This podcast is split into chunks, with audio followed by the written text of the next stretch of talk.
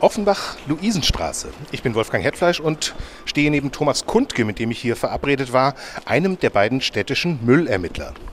Wir blicken auf einen riesigen Abfallhaufen, jede Menge Kartons und Papier, stapelweise altes Laminat, sogar ein Waschbecken liegt herum. Der Offenbacher Mülldetektiv geht jetzt nah ran und macht Fotos mit einer kleinen Kamera.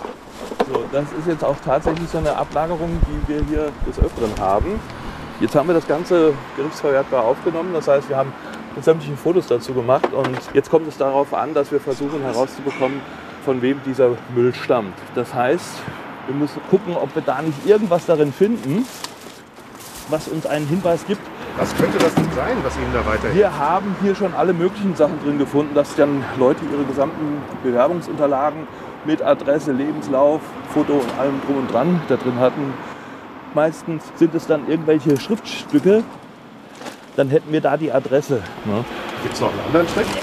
Trick, weiß ich jetzt nicht, ob man das so Also wenn nennen kann. zufällig ein Briefumschlag oder Ja. sowas dabei ist, Ja, äh, dann haben wir ganz gibt es dann noch detektivische Methoden, mit denen Sie trotzdem drauf kommen? Ja, und zwar Zeugen suchen. Das heißt, wir würden dann hier in der Nachbarschaft gucken, wer das gesehen haben könnte und dann den entsprechend befragen. Also zimperlich darf man nicht sein. Thomas Kundke geht wirklich rein und wühlt in diesem ganzen Kram. Er findet Umschläge mit Adressen, eine alte EC-Karte und Ja, also, ein ADAC-Kaufvertrag. Für was für ein gebrauchtes Auto? ich gehe davon aus.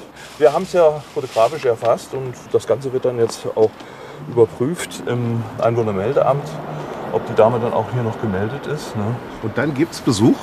Nein, das würde dann schriftlich erfolgen. Da werden wohl ein paar Menschen Post von der Stadt Offenbach kriegen, Bußgeldbescheide. Aber genau zu klären, wer die Sauerei denn tatsächlich gemacht hat, das ist ziemlich schwierig. Weil das haben wir auch schon gehabt, dass in jedem Sack ein äh, Schreiben oder so etwas gewesen ist und wo dann hinterher sich gestritten wird, wer was hingeschmissen hat. Dann sind wir natürlich in der Beweispflicht. Die Stadt Offenbach hat aber in der Regel gute Karten. Nicht zuletzt dank des ausgebufften Müllschnüfflers Thomas Kundke. Aus Offenbach, Wolfgang Hetfleisch.